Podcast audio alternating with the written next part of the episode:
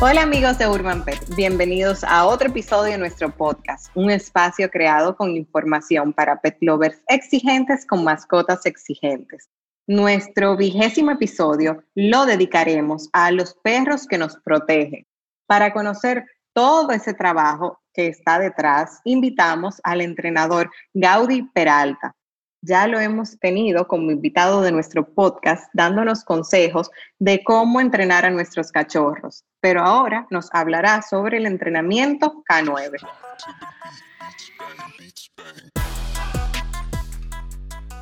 Hola Gaudi. Hola, buenas noches, ¿cómo estás? Bien, bien, ¿y tú? Todo bien, un placer eh, estar aquí de nuevo y gracias por la invitación. Ay, siempre, siempre, tú sabes que tú eres de, lo mío, como se dice. Le estaba dando un pequeña, una pequeña introducción diciendo lo que es un entrenamiento de K9, o sea, qué es lo que se hace. Eh, le, puedes dar también un breve resumen, porque yo dije, o sea, que son perros que se entrenan para la protección y también para la seguridad y detección eh, y cuidado de, poblaciones. Mira, eh, los perros de protección, eh, ya sea, hay diferentes tipos de protección, protección personal, protección ya de las unidades caninas, en este caso el K9, que son policías, o unidades castrenses, militares, y hay protección también perimetral.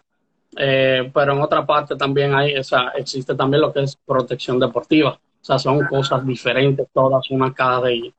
Entonces, o sea, son mundos diferentes. En el caso de la, del K9, eh, son perros que se utilizan principalmente, lo primero, el primer objetivo es la disuasión. De, se utilizan muchos en perros antimotines, para cuando hay huelga, hay manifestaciones, eh, están los perros para disuadir o tratar de disuadir a las personas. Y en dado caso ya entonces se utilizan ya la mordida, pero como ya un, un, extremo. Exacto, sería el último recurso, el último recurso. Y una pregunta, ¿de dónde viene este entrenamiento? O sea, de con, ¿se hacen con perros específicos? O sea, ¿de dónde viene este, esta práctica? Mira, eh, ahí es algo importante porque sería, lo primero que yo le diría a las personas son tres cosas. Primero, para tú tener un perro de protección, ya sea en cualquier ámbito, lo primero que tú tienes que hacer eh, es la genética. Es lo primero que tú debes buscar.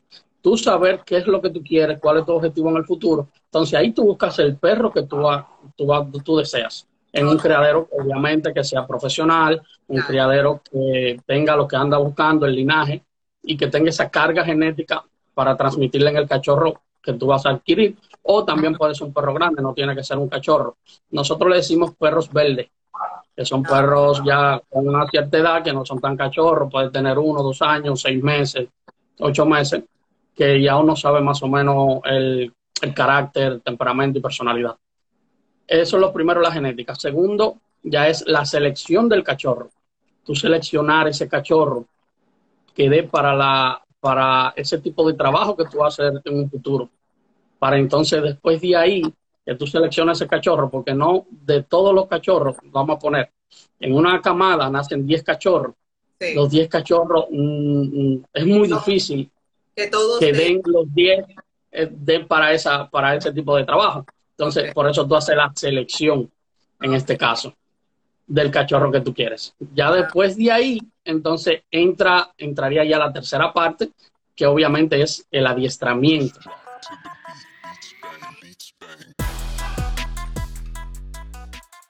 Y una pregunta, Gaudi. Aquí, por ejemplo, en República Dominicana, este, los perros, por ejemplo, de entrenamiento K9, ¿dónde lo utilizan? Ahora mismo, un ejemplo, eh, organizaciones, instituciones que están utilizando perros. Eh, se están haciendo la policía de antimotín, un ejemplo, eh, operaciones especiales. En la Fuerza Aérea también tienen, tienen perros. En el ejército también tienen perros, la DNCD también tiene perros. Eh, también eh, tiene perro aduana, tiene perro. Eh, Obvio, Exacto, con el CESAC.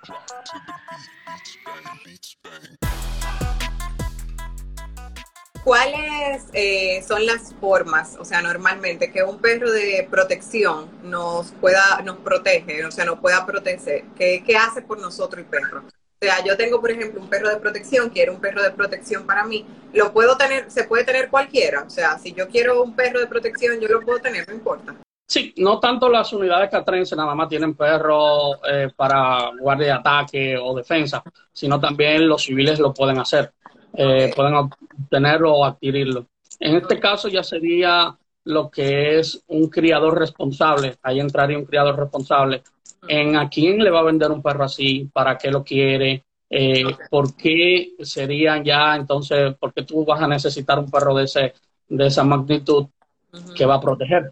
Porque un perro de seguridad no puede ser, como le dije anteriormente, tiene que ser un perro que esté equilibrado, que sea sociable. No es como las personas piensan, que dicen, ah, un perro de protección es un perro agresivo. Que eso es lo que la mayoría de las personas tienen en su cabeza. Entonces, no, no es así, al contrario, tiene que ser un perro estable emocional y, mentalmente. Tiene que ser un perro sociable, que tú puedas entrar con él, y más si es seguridad personal, porque tú vas a montarte con él en lugares públicos, tiendas o diferentes lugares. Entonces, tiene que ser un perro bien sociable, que no ataque a todo el mundo, ni nada. Yo diría que nada más atacara en dos situaciones. Una, cuando su dueño le dé la orden para que ataque a la persona, debe acatar cualquier tipo de orden, o sea, no importa. Si tú estás durmiendo, lo, lo estás agitando, no lo estás agitando, como sea, ataca, ataca. o cuando vea una agresión hacia ti eh, o uno de tus familiares, en ah, esas partes. Nada más. Exacto, en esas dos son, o sea, la protección sería cuando el dueño le da el comando de ataca o si él ve que tiene una agresión, obviamente con su dueño, lo va a defender, pero yo creo que eso lo hacen todos. Con su dueño o uno de, los familiares, porque también, por ejemplo, yo puedo andar con, mis niñas o yo puedo andar, un ejemplo, eh, con otro acompañante mío, entonces ya el perro debería hacer su trabajo en esa parte, porque andan conmigo, hay una agresión hacia, hacia nosotros. Exacto, ok. ¿Y qué otro mecanismo, o sea, puede usar el perro además de morder? Porque, o sea, ok, ataca, lo que el, perro se le vaya arriba a la gente y lo va a morder.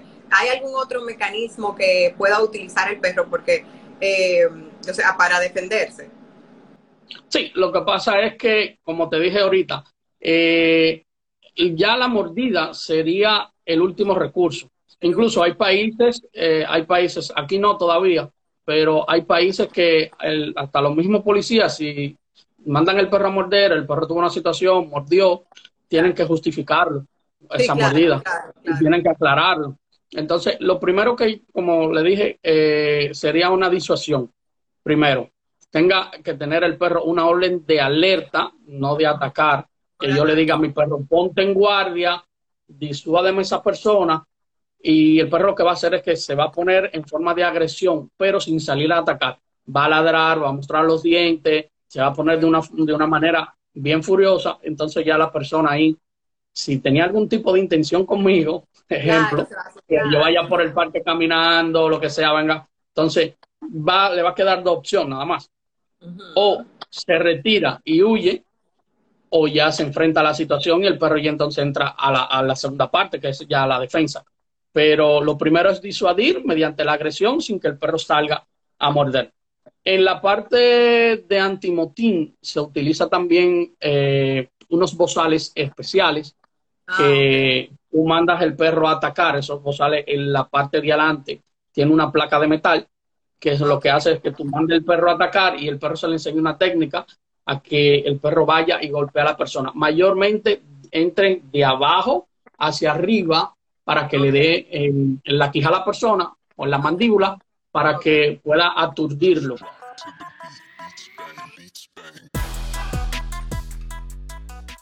¿Qué razas se recomiendan para esto? Obviamente, pastor alemán es uno de mis perros favoritos de toda la vida, pero además de los pastores, ¿qué, o qué, qué tipo de pastores específicamente? ¿Qué otra raza también? ¿Qué raza se utiliza para este tipo de perros de protección? Mira, mayormente lo que se buscan son razas específicas para que hagan el tipo de trabajo.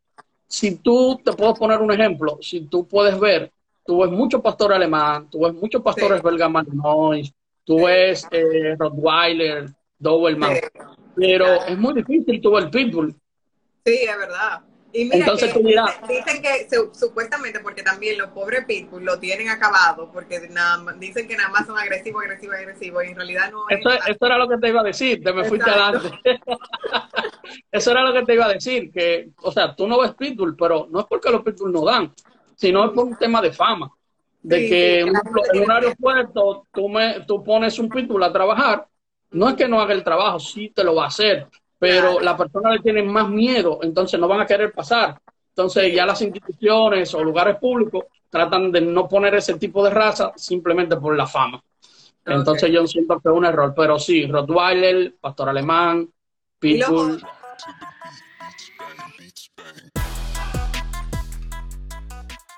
Háblanos un poquito, Gaudi, de cómo se entrena un perro. O sea, cuáles son los pasos que se hace en un entrenamiento normal para un perro de, eh, de protección. Sería, sería en la parte de la protección, como te digo, ahí se debe el, perro socializar mucho, ya sea con animales, con personas y también con, lo de, con, con el medio ambiente, porque un perro mm, se va a encontrar en diferentes lugares y el perro debe saber qué va a hacer.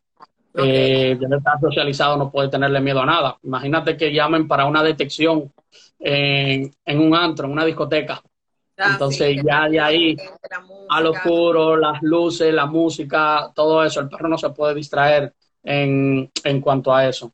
Eh, pero se hace más o menos con muchos reforzadores positivos, mucho estímulo. Se le enseña al principio, se le enseña de forma de juego, esto de entrenamiento de perro no es mi verdad absoluta, ni existe un libro que sea cuadrado en cuanto a eso.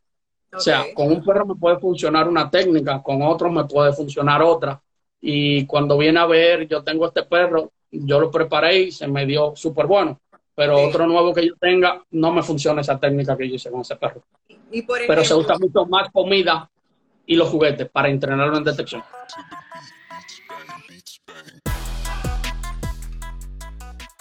Preguntan aquí, por ejemplo, ¿cómo se entrenan los, los oficiales para hacer el trabajo con el perro? Ya ahí eh, la parte de los oficiales es un trabajo que ellos duran más de dos años en capacitación, entrenamiento.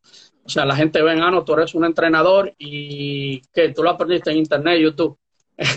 no, eso tú tienes que tener una certificación, estudiarlo, es una carrera igual, eh, tirar muchos libros eh, hojas a la izquierda, como se dice, te da mucha psicología y técnicas para poder trabajar con un perro.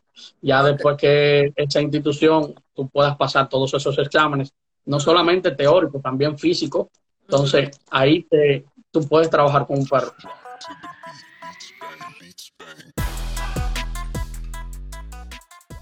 Gaudi, muchísimas gracias. ¿Me quiere dar un resumito de lo, del entrenamiento K9? Eh, nada, el perro de protección, que fue el tema de que, que hablamos, perros muy funcionales, perros que tienen muchos mitos, como el que le dije, que piensan que un perro de protección hay que tenerlo aislado, que hay que, que un perro agresivo. No es así. Eh, simplemente documentarse un poquito y si van a adquirir algún tipo de perro, primero evalúense ustedes mismos y busquen asesoría de un profesional. Bueno amigos de Urban Pet, les agradecemos a ustedes por habernos escuchado. Esperamos que la experiencia de Gaudi les haya servido para tener una idea del arduo trabajo que hay detrás de los perros que nos protegen les recordamos que en Urban Pet hemos creado varias plataformas para mantenernos informados sobre el mundo de las mascotas. Pueden visitar nuestro blog urbanpet.do y también suscríbanse a nuestro podcast disponible en Spotify, iTunes y YouTube. Igualmente nos pueden acompañar en los lives que hacemos todas las semanas. Solo deben ingresar a nuestra cuenta de Instagram urbanpetrd. Hasta otro episodio amigos.